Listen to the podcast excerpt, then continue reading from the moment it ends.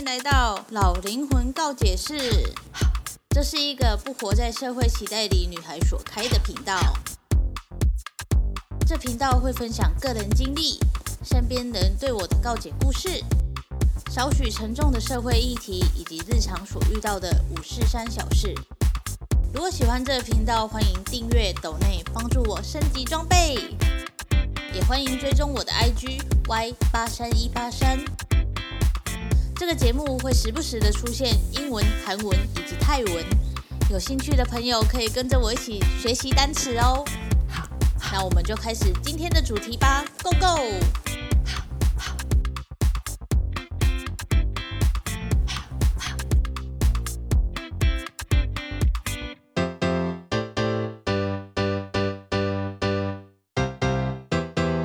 嗨，欢迎回到老灵魂告解室。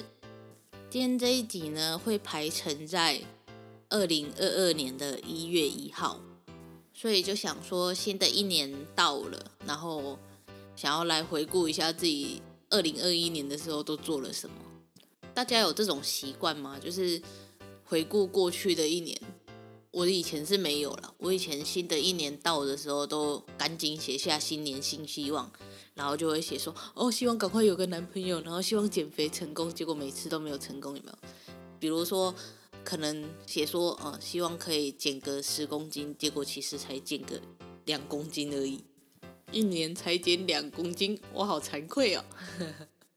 那因为我觉得我二零二一年做了蛮多事情的，所以想想说来回顾一下。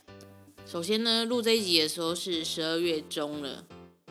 距离我们家的狗阿蒙离开我已经一年了，哦天哪，他已经离开我的生活一年了，好难过。一年了，还是还没有把医疗他的费用给还完，真的不考虑推动一下动物的健保吗？好啦好啦，来正式回顾了。今年一月的时候，我第一次去摆市集，就是那种。你知道可能会在百货公司旁边看到那种小市集这样，然后我记得我第一场是去云林，然后我是做那个宠物零食，就是那时候就想说要给阿蒙吃健康一点的零食，所以我就自己买了一台烘烘干机回来，自己烘肉干这样，然后就去摆。那后来跟我妈讲说，哎、现在宠物养宠物的人都很敢花，好不好？一定可以卖很好的。结果。摆了两次之后就没有再摆了，因为假日的市集租金都蛮贵的，然后我又还没有开始上班，因为我那时候是就是自己出来做菜市场，然后又因为阿蒙的事情，所以其实就是有点没有心了，就有点 放掉的感觉，所以我就这样耍废，就是除了一月初的那两场市集之外，就再也没有做其他的事情了。我的行事历上面是这样写的。然后因为我自己出来做菜市场，然后又刚好加上疫情，我又是新摊，所以很少人会来光顾我的店。因为我做我做的是那个手工现做的丸子，就是我每天都要在那里挤丸子这样。然后加上阿蒙那时候就是生病嘛，然后我就花了很多钱，前前后后加起来应该有十万的吧。然后就碍于要还款的压力，因为我还有车贷。然后前公司的同事就 cue 我回去，他就说他真的需要一个听得懂他的话的人回去帮他，就是做影片什么之类的。然后我就想说，好吧，那就先回去稳定的上班。因为其实我不是很喜欢坐办公室，就是我是一个很矛盾的人，我可以很乖的坐在那边做大人他们想要的那一种朝九晚五的那种工作。可是我自己就是不想要，我就觉得说，我们人应该就是要有自己的品牌，要要当自己的老板，就是不应该被这个这个框架所限制这样。可是碍于要还阿蒙的医疗费用，但其实我没有跟银行借，我是跟我们家人借的，所以就是可以慢慢还，但是还是想说，赶快有一个就是可以固定领薪水的地方，然后先慢慢存一点钱，然后。这样才有办法，就是可能再养下一只狗什么之类的。所以二月过年嘛，然后三月就正式回去前公司上班了。嗯，现在应该要叫前公司嘛，因为我现在还待在这里，所以应该是公司上班这样。上班就没什么好讲的，但是有去，就是有第一次去露营，就觉得很好玩。因为我跟，就是我一直很想要去露营，可是因为我就是没朋友，就是朋友都很少，可是看到人家露营就是一大群啊，很好玩啊。可是我就是你知道没有朋友，所以我就想说，一定要找一个就是。可以少少人，然后又可以露营的地方，然后我们就去找到那个秘境咖啡的那个露营场，然后我们住那个小木屋，就是我们也不用自己搭帐篷，可是又有露营的感觉，就觉得很好玩。四月还跟家人们去花莲玩了一趟，但是跟老人家出去玩就是，你知道那些景点就是很 boring，所以也没什么好讲的。再来就是时隔不知道五年还六年吧，就是。大学过后就没有再剪过短发，然后这次就又剪了一次短发了，耶！然后还烫了一个泡面头，就是 刚烫完的时候超卷的，因为我的头发就是很容易直掉，所以我就跟那个发型师说：“哎，你帮我烫卷一点，这样可以撑久一点。”结果真的就超卷的，然后就是超像阿嬷的，但是就很好玩。我也是从快到快及腰的部分，然后。一路给他就是直接剪到脖子这边，然后你知道有些人去剪头发，长发剪成短发的时候，设计师都会问说：“哎，你是不是发生什么事了？失恋吗？什么之类的？”然后我就会觉得莫名其妙，就是一定要失恋才可以剪短头发，我不能就想说我想要换个发型，所以就剪短头发嘛。我发现我四月做的事情还蛮多的，因为我三月底应该三月吧。开始看泰剧，就是因为我之前就有看，但是就是开始沉迷于泰剧，然后四月就马上开始上泰文课了，一直上到现在哦，我现在还在上哦，然后还做了人生第一次的医美，不是什么整形哦，只是去镭射除毛而已，就以前都没有想过我会去做这种事情，因为我以前就想说，干嘛花那个钱？那不是我，就是我又不是仙女，我不是精致女孩，我为什么要去做镭射除毛什么这么什么之类的医美小手术之类的？但其实镭射除毛蛮好的，因为我以前就是都是用拔的拔一下，然后都拔到脖子很酸，又会有毛囊发炎的问题，所以镭射除毛倍儿棒。然后五月不就遇到那个。三级警戒嘛，然后我就被放了无薪假，就是防疫假。他们讲好听一点就是防疫假，然后就不会给你薪水。然后我就很焦虑，因为我每个月都有车贷、学贷要缴，然后没有钱就是就是没有收入的话，我就没有办法缴那些钱嘛，所以我就有点焦虑。但我还是过得很 survive 啦，就是轻松的过。然后就想说，防疫期间就很无聊啊，你又。因为我又不是会出去的人，所以大家如果说被隔离在家的话，我应该是活得最开心的那一位。阿姆特重重点就是哈，我那时候就想说，这么无聊的话，那要不要来出个贴图好了？所以我就开始画了赖贴图，然后就送出去，然后就过审，然后就卖了。对，就是这样，很快速的一个过程。我记得。虽然画是有点久了，因为我本人不会画画，所以我就是找各种方式去呈现我要呈现出的贴图。这样，我记得送审好像两天就过审，然后我还买了一个绘图板，想说哦，我这次一定要好好认真练习画画。但是你知道画画就是需要天分，然后我就会很焦虑，因为我一直想说，因为我想要画一个自己的品牌出来，明年可以去百事集。如果你让我描着画的话，就是给我看一张图，然后要我画的跟他一模一样的话，我可以。可是如果你要我就是凭空想象出一个东西，或者是嗯，把它变成 Q 版啊，把实体照片变成 Q 版啊，我就是没有办法，因为我就是没有那个天分。就是画画真的这种东西真的是需要天分，就是。你虽然可以练，但是你就是脑袋空空的话，你就什么东西都没有。所以我就很懊恼，就是电绘板买的，虽然很努力的每天都在练习，但是还是会有就是为什么我做不到的那一种感觉。但我也没有放弃啊，我就是一直在尝试各种方法，就是可爱风啊，然后去临摹别人的作品啊，或者是反正就各种方法，然后再来尝试这样。但是我最近找到一个蛮不错的方法，感觉好像可以就是长久的做下去呢。然后六月去领五月薪水的时候，我们老板就问我说：“你要不要回来工作？”就是。因为我是，反正我们公司就是有点复杂，就分两派这样。然后我是另外一派的，然后可是我的办公室是跟左边一起的，所以他们被迫放假的时候，我也得放假，因为办公室在那边。然后我们老板就问我说要不要回来工作这样，因为其实还有蛮多影片要剪、要拍的什么之类的。然后我就说当然好啊，因为回去的话就有钱领嘛。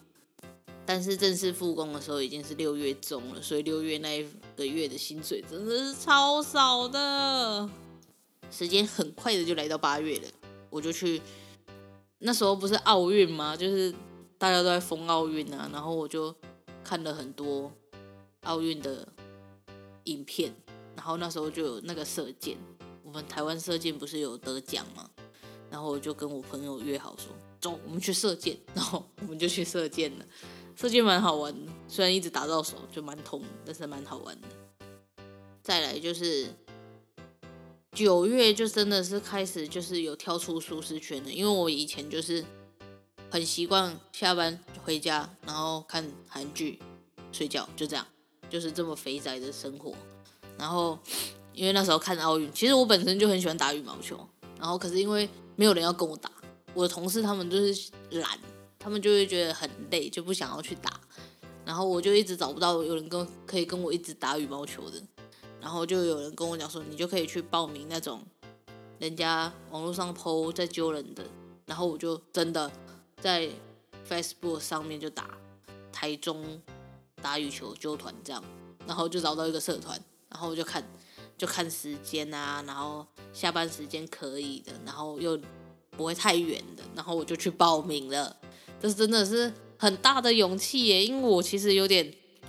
社恐、社交恐惧症。虽然没有人敢相信我有社交恐惧症啊，但是就是如果是对方主动来跟我讲话的话，我可以跟他聊天。可是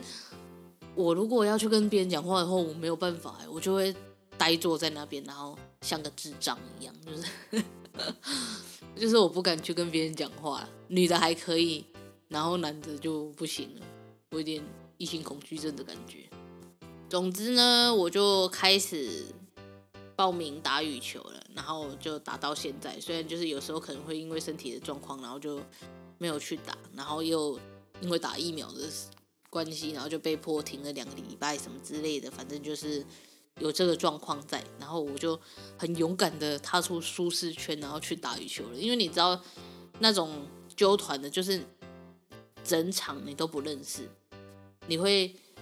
看见他们，就是因为他们也是来打羽球，所以你就是不是什么工作上相关的人哦，都不是哦，就是你完全是零认识的人，然后你这样去那个现场，然后说你要打羽球，我就觉得天哪，我长大了，我真的长大了，我竟然可以做出这种事情，就觉得好感动。虽然我现在就是又活在舒适圈里面，就是同一个团体，然后只待在这个团体的感觉。其实好像可以找新的，应该要找新的团哈，就是可能因为我现在就固定礼拜三打而已，可能可以再固定一天打这样。再来就是我这今年终于开始冥想了，就是我之前一直想要冥想，可是我都觉得我没有成功。其实冥想没有分成不成功啦，我现就是今年才知道。然后就是之前就是觉得一直觉得自己没有成功，然后就觉得冥想好难哦，我没有办法冥想。然后因为现在的公司就是有一个蛮让人家不悦的同事，然后我每天因为他每天都是负能量爆棚，他会抱怨各种事情，什么事情都可以抱怨。然后他的想法就是，你可以从他的语气听出来，他第一个想法就是负面。讲出来的话就是负面的，然后我就会觉得很烦，因为我就坐他隔壁，所以他的那个负能量的磁场就一直、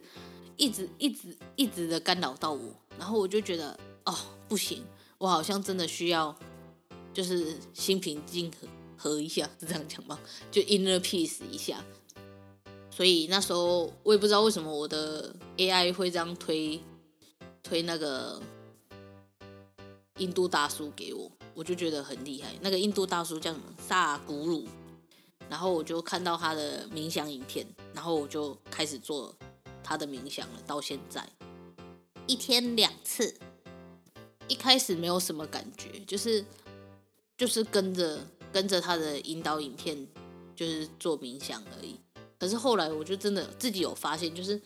我的心比较平静了。就是你在工作的时候，原本会很烦躁，然后因为隔壁那一位负能量大使的关系，就会什么都不顺的感觉。然后自从开始做冥想之后，心就比较平静。然后再加上因为他的负能量，然后他又抽烟，然后我们整个办公室就是整个磁场不好，所以我们还去买了檀香来 点这样。但他不知道为什么要点檀香啊，所以我现在就会偷偷的，也不是偷偷了，就是推荐给别人说可以冥想，可以去看印度大叔的，就是影片这样，因为我觉得他讲的还蛮蛮好的，就是不会太深，然后可是你又知道他在讲什么这样。对，然后十月的时候还去第一次做脸，天哪，我觉得我真的是越来越少女了，我以前都不是这样，以前都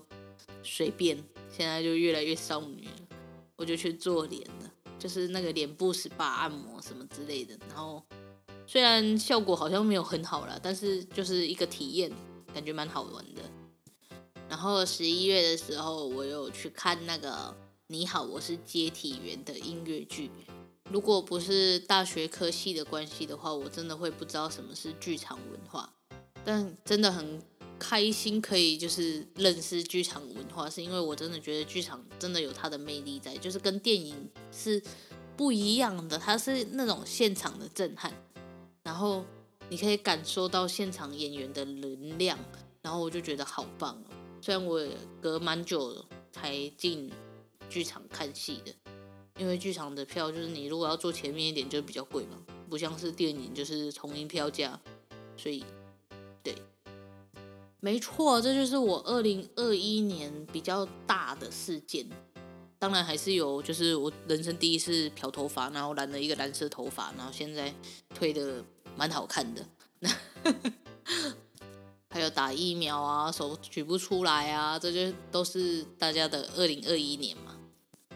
当然，我现在还是很努力的在画我的 brand，想要真的就是二二年的时候可以真的出去摆市集。没有错，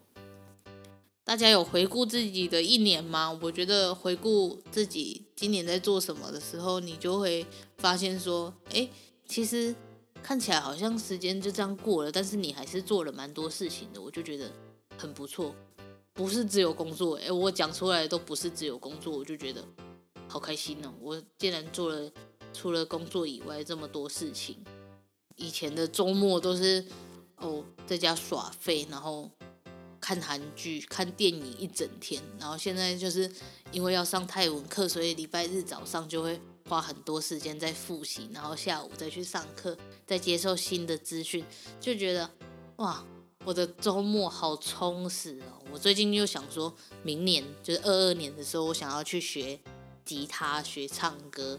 学跳舞什么之类的，就是以前小时候没有学到的，都想要学回来。当然，你就是。钱的也是一种问题啦。我已经想好了，如果我的 brand 就是真的画画好了，然后我开始制作一些产品了，那就是礼拜六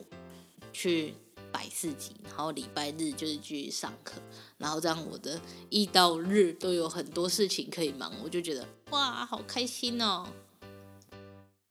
也是很想要跟大家分享一下新年新希望，但是因为我现在才十二月中，我觉得现在想有点太早了。这种东西就是要靠显化的力量，所以新年新希望就是要在当天的时候才有效，我觉得。但是你们听到这一支影片的时候已经是当天了呢，那我要讲吗？没有啦，其实你们应该就可以听出来，我就是想要创立自己的品牌，然后去摆市集，这是最最主要的，然后把这个 podcast 做起来。我知道有有些人就是会一直听我的 p o d c a 我真的觉得很感谢。因为有时候我自己都会想说，我讲这个会不会太沉重，会不会没有人听？但是还是有人在听，我就觉得超感动的。对，然后真的没想到一个二零二一年的回顾可以讲到快二十分钟，我真的是觉得有点抱歉让大家听我的废话。但是这就是我一月一号要放上去的排程哦。那这就是今天的老灵魂告解式了，我们下次见，拜拜。